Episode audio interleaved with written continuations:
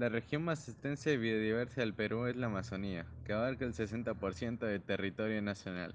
Incluye los departamentos de Amazonas, Loreto, Madre de Dios, San Martín y Ucayali. En la zona se desarrollan actividades económicas que contribuyen a la riqueza del país y es única porque concentra la mayor biodiversidad, 31 ecosistemas y 14.702 especies de animales, y acoge a una pluralidad de culturas ancestrales con más de 60 etnias. La Amazonía peruana aporta el 5,2% del Producto Nacional a la economía del país, más de 7 mil millones de dólares.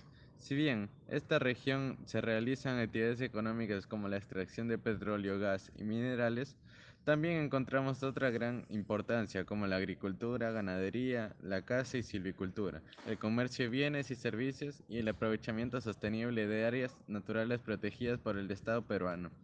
La región posibilita otros estados económicos de alto impacto, como recolección de productos no maderables, que incluye a los colorantes eh, y extractos naturales empleados en la industria alimentaria, como el achiote. El Perú es el tercer proveedor de esta especie en el mundo.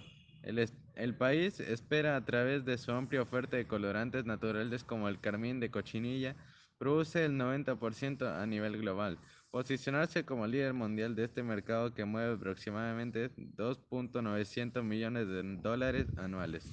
Por otro lado, en el departamento de Madre de Dios se concentra la mayor cantidad de bosques de castaña, la nuez de Brasil, del país. Su cultivo ofrece un beneficio muy particular debido a que, por su naturaleza el castaño no puede vivir solo, necesita asociarse con árboles no maderables para sobrevivir y producir frutos. Por ello, este, es este esquema de producción obliga a asumir su plantación como si se tratara de un bosque y no de un simple terreno cultivable. Así se produce un impacto positivo en el ecosistema y al turismo. Estas actividades de aprovechamiento sostenible son posibles debido a que en la Amazonía existen cada vez más ANP que poseen de beneficios muy particulares. Por ejemplo, en el departamento de Loreto se encuentra la Reserva Comunal Puca, Pucacuro, donde gracias a las técnicas ancestrales de la casa etnia Kidwa que habitan la región, se realiza un aprovechamiento sostenible de la carne de monte. El Instituto de Investigaciones de la Amazonía Peruana, en un estudio publicado en el 2012, destaca que el conocimiento de los Kigwa en este tema debe ser tenido en cuenta.